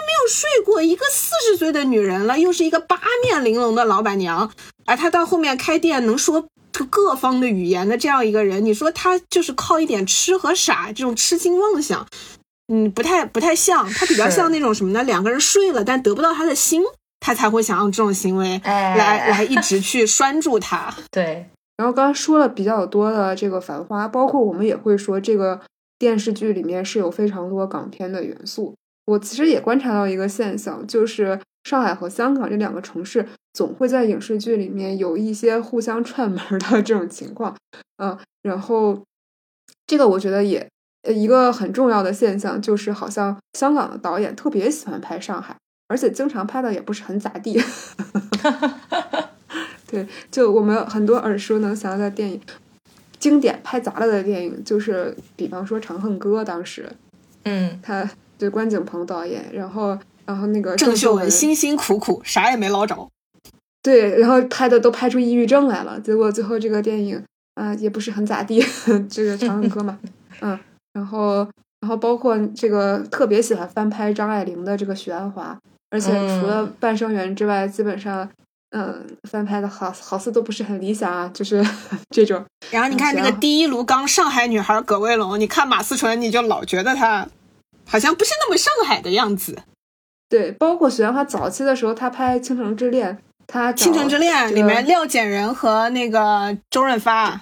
对，就是就是像周润发去演范柳园，这都是一些不知道咋玩意儿的操作。但我但我去年其实还看了这个周周润发演这个一书的男主，哎呀，就是 挺强的。就这个大帅哥能使成这样，反正就是这个感觉，就是他就不是很适合啊。就是就是这种从从选角哪哪都不太贴这种啊，翻拍都也挺多。包括就最近的新闻里面，王晶都出来跳脚说，哎呀，也要扯一扯自己跟上海渊源。我也想 趁着这个。还能再拍，我也要完成自己的梦想，拍一拍上海，像王家卫这样，就是我内心都是你可拉倒吧，你快坐下吧。不，我觉得是 怎么大家一起这个，就是你你怎么偷偷入党了？我觉得是一种质问。你入党了以后，你挣多少钱？我也可以，我也我也可以谈，我也可以爱国，一种机密仔行为。对，但是这些导演基本上拍的都是上世纪二三十年代的上海，是吧？哎，也。不完全是，不完全。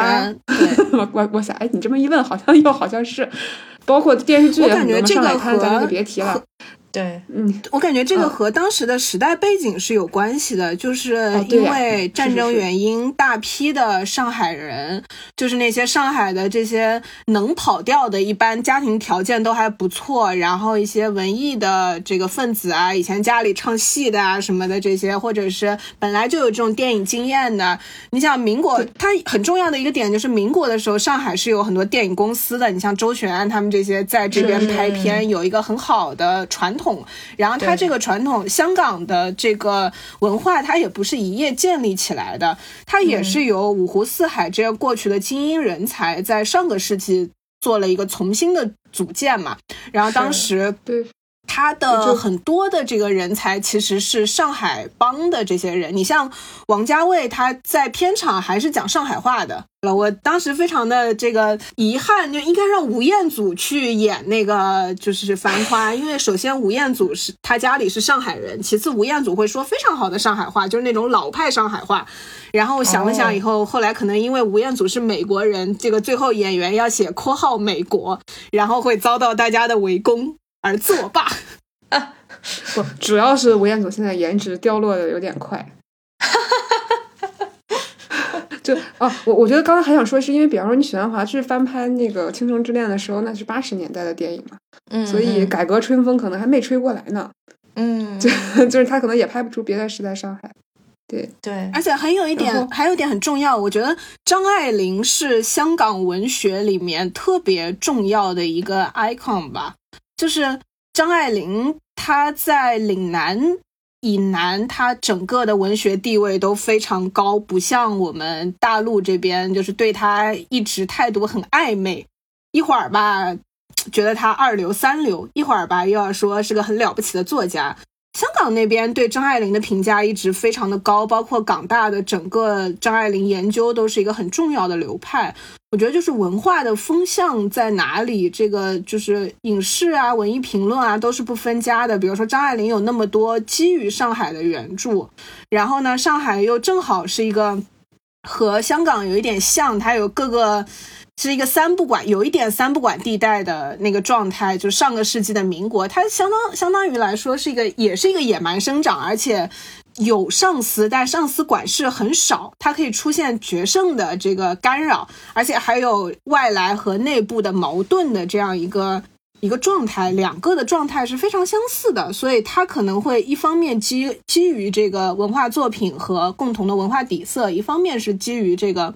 嗯，情感上和境遇上的一种相似性，他会去做一个腾挪。嗯嗯，就是包括你，你想一下，我觉得科科呃在描述香港那一期的节目的时候，你描述过跟你第一次去上海一样的场景，对，就是你到了香港，然后你想买个什么东西，然后你没有说广东话，然后你被人家那个摇摇脑、摇摇头、摇摇手。你刚才那个故事，我都以为自己听串了，所以其实你那 你那个直观感受里面，你对上海和香港描述其实还蛮像的。是。这么这两个城市本身，比方说它有自己独特的地域文化，且这个文化是有一些排外的，这这一点嗯。也就是也挺像的，对，可能也是哎你别说我，嗯我第一次去香港的时候，跟我爸两个人，我们还比较有意思，因为那个时候反正就是跟大陆关系也就就那样吧，大家还属于。就是没有现在的这么紧密联系的状态啊。然后我们去香港的第一反应是跟所有人说英语，这嗯这也是一种很有意思的，就是第一反应，就是我们的第一反应就是下了飞机以后开始就跟所有人说英语，就甚至不尝试说普通话，也不尝试说粤语，然后别人说粤语我们就听嘛，但是我们回都都回英语，就是感觉也是一种自然反应，就是当你不想受到歧视，又可能融入不那么进去的时候，你的第一选择就是假扮外国人。哎，也很像林子当时装成日本人去买大王蛇，你记得那个那个情景？对，然后呢，随着时间的流转，我们又看到很多古早的香港小说通过影视化的移植，呃，通过影视化的表达之后，又移植到了这个上海的环境里面。尤为重要的就是这个艺书系列，包括说，你看，像那个，你看，我的前半生、流金岁对月，这都是近几年的。对，然后就就比方说，你像这个马伊琍，她也是在前半生的时候，我感觉她开拓了新的戏路，跟现在的这个玲子，她是有一个呃一脉相承的这个感觉。她其实拍的是一个艺书的女主角，这个当时嗯对我来讲，这个颠覆也很大，因为没有见过穿的那么花花绿绿的艺书女主，艺书女主只只穿黑色、白色、灰色和、哦 卡其色。但我觉得《爱情神话》里的马伊琍又很艺术女主。哎，对，就是很奇特。就马伊琍这个演员也蛮奇特的。对我，我不知道为什么，好像是不是在编剧的眼里面，艺术描绘的上世纪七八十年代的香港，它跟现在的上海，呃，如果你非要讲这个故事的话，好像你放到现在，就是只能放在上海更合适一点。我觉得这种强、这种呼应也蛮有趣的。就你看啊，呃，因为我是一个中国电视剧忠实观众，一边骂烂一边就是都一个不落的看的那种人，所以呢，就是我完整的看完了我的前半生和嗯、就是《流金岁月》这两部比较新的一书香港故事移植上海剧啊，还包括那个。那个喜宝，喜宝也在 上海周边，这三部这三个我觉得是可以放在一起讲的。嗯，有一个点是在于香港，它因为没有经过这个革命嘛，他们是有旧制度传承的，所以它的家财是一路传下来的，会有什么老宅呀、豪宅呀这种东西。然后你放到上海呢，就会有这个呃这个小洋楼。这很重要的一个点嘛，就是上对沪宇沪上宇宙里面很重要的一个点，小洋楼，谁掌握了小洋楼，谁就是这个起码是个小开了。当然，像老白那种就是胖老开啊，嗯，另算。然后，嗯，这一点很重要。然后还有一点就是那种小姑娘打扮，这个是在香港很很很很这个普遍的一件事情，甚至女生不打扮是要被嘲笑的。他们有很多很多刻薄的言论，对于不够时尚的女生的那种，也也算是一种羞辱吧。我觉得他们对男男女女都有这种羞辱。然后嗯这种对外貌的追求、外貌修饰的追求的那种天然正义性，好像你要在中国找一个落地能跟它最贴近的地方，就是在上海。对，然后包括做四方生意，它同样是港口嘛，但有的时候就不会放在深圳。我觉得深圳是因为跟香港太近了，人家会觉得就是他们出现在香港电影里，要么就是香港大佬养二奶的地方，要么就是像那个《孤男寡女》里面刘德华去先上当受骗，然后又得到了款待，然后又吃一些奇奇怪怪的东西的地方，就是他们又太熟悉了，有点像上海的故事不会发生在我们我们乡下这些地方，因为上海人太熟悉我们了，所以香港的故事也不可以发生在同样是口岸的这个深圳和广东珠三角地区，因为。就是组内差异大于组间差异，所以它放在一个浪漫化的上海，就是也是他们的一种浪漫化。而而且我觉得深圳对于艺术小说来讲有点过于上进了，而且深圳也太太新了，上进了深圳有点太新了，对，过于上。而、对我觉得这还有一个前提条件，就是艺术女士是一个非常脾气，呃，怎么说呢，是个比较在这个方面比较随和的人，就类似于你只要钱到位了，剩下的事随便吧。所以你们这种移植对对对对对他来讲就无所谓吧，就是你你一一次跑通了，次次跑通都可以的呀，就差不多这种人吧。而且你想，已经有张曼玉和钟楚红演过朱锁锁和蒋南孙了。再来个刘诗诗和倪妮无所谓，钱我挣到了，要名大家可以去看旧版呀。对，就是有一本书，我记得王妈妈应该看过，就卡尔维诺的那个《看不见的城市》。我觉得这个里面就跟那个他这个描述的上海哈，就跟那个虚构的马可波罗冲着那个虚构的忽必烈汗说的那虚 从不存在的那个虚构的威尼斯一样。就是，但是卡尔维诺自己说的也很清楚啊，他说就是我描述的每一个城市都是威尼斯，但是我从不提起威尼斯，因为我每提起他一次，我他就在我这里就失去了一分，他就慢慢离我远去了。我感觉就是上海之于这些老香港导演，就是或者说老上海人一些身份。一生都在寻求身份认同的一个多语言的人，对，他其实就像那个威尼斯之于一个全球旅行的马可波罗一样。就我看这个里面有个很重要的感受是，上海也是大家说四方语言的，就不是说一个地方的话的。就感觉这些上海导演，嗯，很重要的一点是回不去的童年和故乡被他们寄托在了这个虚假的上海里面。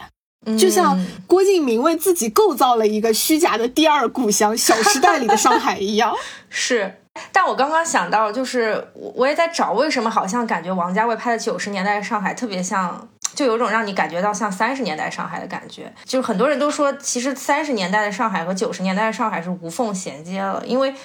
那个改开之后，然后上海才得到了重新的这个释放嘛，所以很多旧社会的上海的一些呃习惯或者一些风气，都在改开之后有了重新的，包括国家对上海定位也是要把上海打造成这种国际化大都市。所以一定程度上，九十年代上海可能在那个时代就就可能真的跟三十年代的那个已经很繁荣的上海是比较相像的，所以很多人都会就是有有人在写回忆的时候就会觉得这两个时空无缝衔接的，好像中间凭空消失了六十年一样。所以我在想，那些导演可能记忆中的是那个三十年代的上海，但是可能九十年代的上海又恰恰和他的记忆是可以重合的，或者和他印象中上海是可以重合的，所以九十年代可能也是他比较想表达或者想他想要寄托的这么一个年代。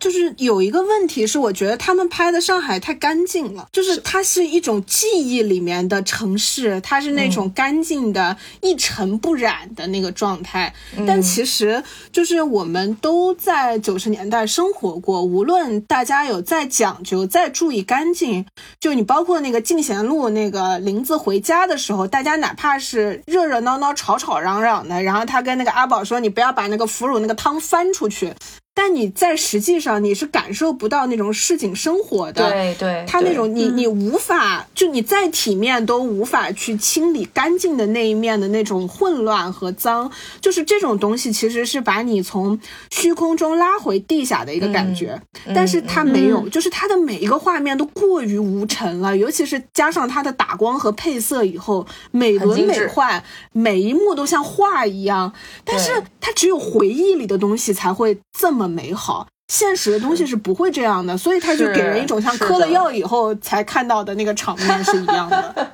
我我们不是要说上海脏啊，就是我们回想一下，回到九十年我们小时候生活的那个，你家里面无论你妈妈再怎么操持，再怎么一尘不染，这个屋子里总是有一些死角的。嗯，它不可能各个地方都那么干净，人力也有限，资源也有限，百废待兴。大家在奔走的去找一些东西的时候，就是以前讲嘛，两兄弟穿一条裤子，外面看是体面的，它里面那个漏洞的地方。而且漏洞的地方，他都请了太大的大咖来演。对，比如说那个，就是那栋单相思大楼里面住的，要么是陈逸飞的弟弟，要么是石敏、石一红，这个都已经是成名成家的大家了。他们住在那个小的那个螺丝壳里面，你就不觉得他局促，你就觉得就是潜龙在渊，一招就要飞龙在天的那个感觉。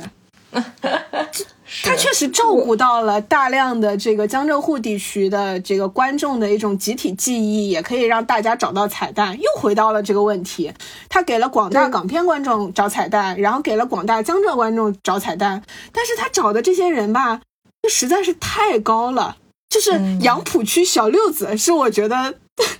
里面特别真实的一个 一个角色，就是那种有点小混混。上海又不是没有混混了，又有点小混混，他又又像那个青帮，又不入流，达不到那个青帮红帮的样子，还叫个什么四大金刚、六大金刚的。然后他那种局促、真实，哎，见过一点世面，又没有见过那么多。然后呢，去充场面，然后就是说话手底下人不太干净啊，这种，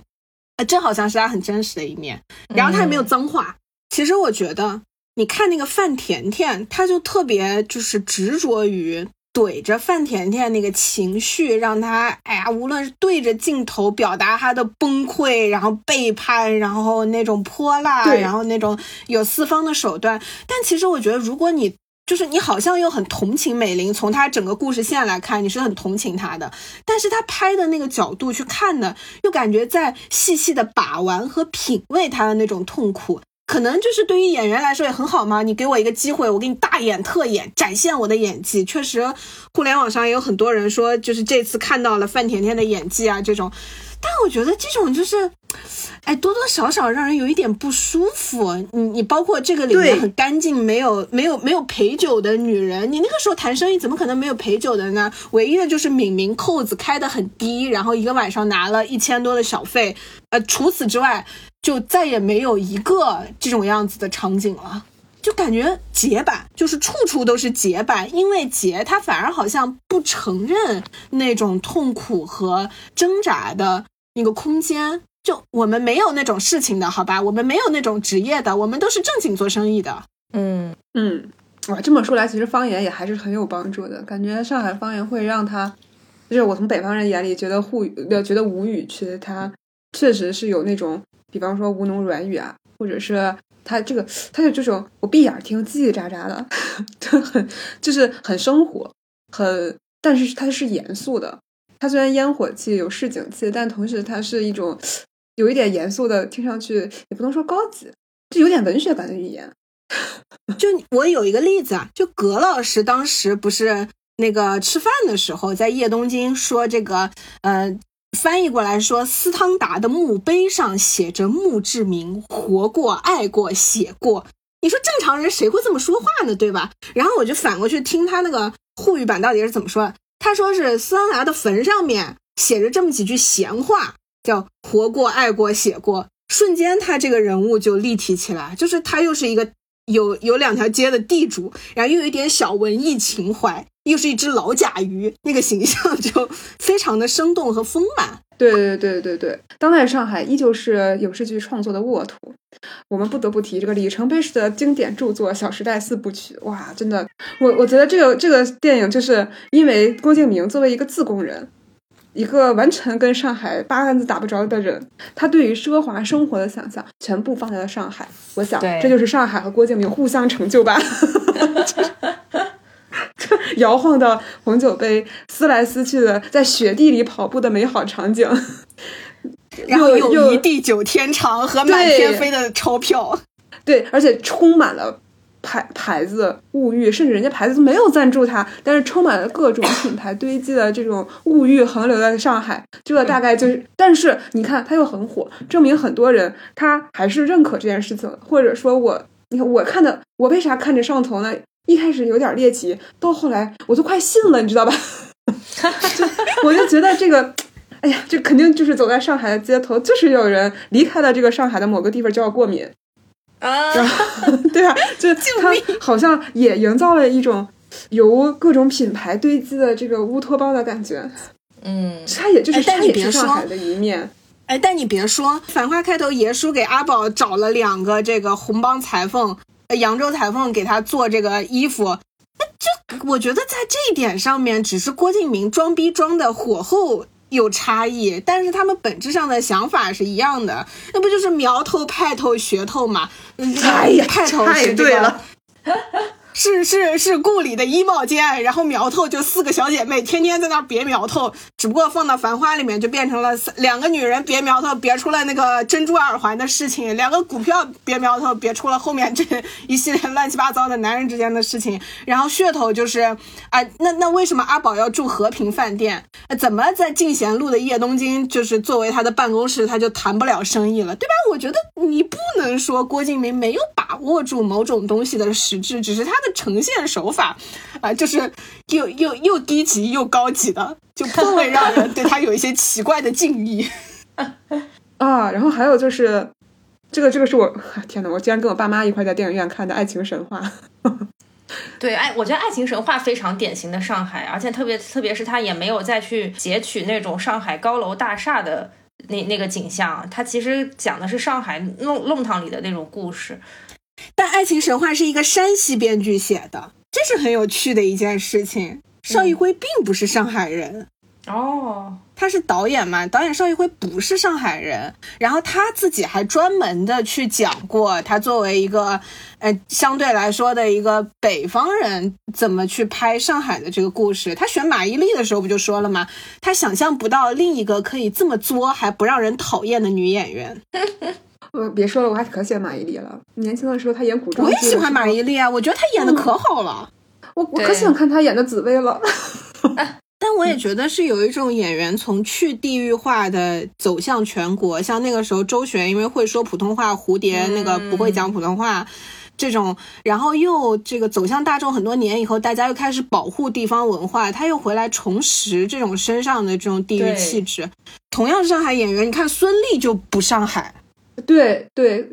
孙俪就很北京，嗯，她跟她在新加坡出道什么的有什么关系吗？但其实马伊琍以前跟管虎拍的时候，我也不知道她是上海人。我感觉马伊琍是南通人，我告诉你们，祖籍是南通。谢谢。好的，哎呦，好嘞。哎，你这么一说，我觉得你俩脸型有一点像哎。真哎，你这么一说，真真的哎，好像是我。然后哎，真的哎，就是我突然觉得好像这几年，就是你说上海演员就标签很重，就你平时不会去查这个演员的籍贯的。对对，我我觉得很多地方，呃，哦哦，可能也有一些比较云贵演员也比较突出。然后还有陕西演员，是是因为这些地方有大的电影制片厂吗？然后他们就会凑在一起。我觉得跟电影制片厂是是分不开的。就是首先它有大的电影制片厂，然后它有很明确的文化符号。你比如说，就是上海，上海电影你会觉得有明确的符号。你要说苏州电影。就好像很难说，苏州电视剧也很难说，它好像还停留在像评弹啊这种旧的，然后刺绣啊、小桥流水这种旧的文化符号中。事实上，它也是一个大都市了，但你就很难总结出来一个差异。那你比如说到西北那边去，西北一下子像闫妮，然后张嘉译这些人一出来，你就知道这是西北演员。你看到闫妮的时候，你就觉得她想吃油泼面。但是你比如说景甜。你就很难想起来她是个西安演员，就是陕西演员。嗯嗯。与此同时，还有东北演员嘛？那那群东北东北演员吧？啊，对对对对。近几年因为地域的这种差异性，好像又被强调起来了。嗯。大家会把原来从自己身上剥走的那种气质再捡回来，就特别特别像那个什么呢？就是沪。繁花的沪语版就是换成普通话版本，我身边的北方朋友和我说，这个不已经是上海话了吗？就是他讲的不是标准普通话，他是沪普，然后他的互普里面是不把他的一些用词换成普通话的词汇的，就他有意识的在进行这种一种风味的维护，或者说一种风格的维护。当你维护起来了以后，就特别像是大家从纷纷走出去，又拥抱回来了。嗯，一开始你想，大家那个练都是练八百标兵奔北坡，然后尽量能说出一口这个流利的仁义的腔调。这样，董勇一个杭州演员，在山影纵横这么多年，所有人都觉得他是北方演员。是的。然后回来的时候说，只只吃了一个油灯儿，那个大家都觉得这是不是一个 一个北方人在硬学？后来你发现那不是。对，他就是从地方上面去到曾经的文化中心北京，就是曾经北京是把握了全国的这个电影的话语权嘛，然后所有人都要说一口，就最好带点老北京白话那种文雅的那种言论的京腔普通话，然后走向了现在慢慢大家各个人都可以说各个地方的方言，各个地方都也有自己的文化自豪感了，这种文化自豪感，甚至我觉得，对，嗯。而且本身出沪语版就是一种新的尝试了，我觉得这其实他拍就是拍用上海话拍的，你看他口型，啊，对对对，全都是用上海话讲的。是的，你说之前有哪部作品是完全脱离的这种？当然也有一些就是就是西北的方言啊或者什么，但是大部分那种方言其实大家都能听懂的嘛。对，它还是一个除了广除了广东话之外，也是没有非常强势的方言。是的，是。其实，在两个时间段，我会在。这个聊的过程中想到娄烨，一个是最早啊《繁花》就争夺《繁花》版权的导演，其实还有一个重要的候选人是娄烨导演。然后在《繁花》中有很多次他强调一个台词，就是苏州河和黄浦江它泾渭分明，对，是不能放在一起说的，就是有类似这样的台词。然后也有苏州河的场景出现。然后我会其实对呃上海有。非常深刻的影视剧的印象，还有一个电影就是《苏州河》啊。一方面我非常喜欢周迅和贾宏声，但是就另外一个方面，就是也确实是我印象很深刻的一个电影。我会觉得啊，《苏州河》开头那一段对上海的描述，也让我心底里面有非常深刻的印象。他当时，我当时跟科科提前就说好了，我觉得可以在最后的时候稍微念一下他开头的那一段台词，嗯，就很很适合去收尾今天的节目吧。就是我经常一个人。带着摄影机去拍苏州河，沿着河流而下，从西向东穿过上海。近一个世纪以来的传说、故事、记忆，还有所有的垃圾，都堆积在这里，使它成为一条最脏的河。可是还有很多人生活在这里，他们靠这条河流生活。许多人在这里度过他们的一生。在河上，你可以看到这些人。看的时间长了，这条河会让你看到一切，看到劳动的人们，看到友谊。看到父亲和孩子，看到孤独，对我觉得非常适合来描述在啊上海发生的故事和我们试图描述上海的故事，是也很适合《繁花》的原著，我觉得。哎，对，是的，更像他原著作品，可能是现在电视剧的《繁花》没有照顾到的角落。对，我今天就非常感谢公主，我们聊得非常开心。是的，是的，也期待有有更多新的好的作品，然后也有给我们更多的契机去聊，一定要有像《繁花》，我不，我觉得《繁花》不管它评分高低，但它是一个可聊的东西，就希望以后能有更多的我们可以聊天的素材，然后这样我们就有机会再请公主回来。对，是的。好的，好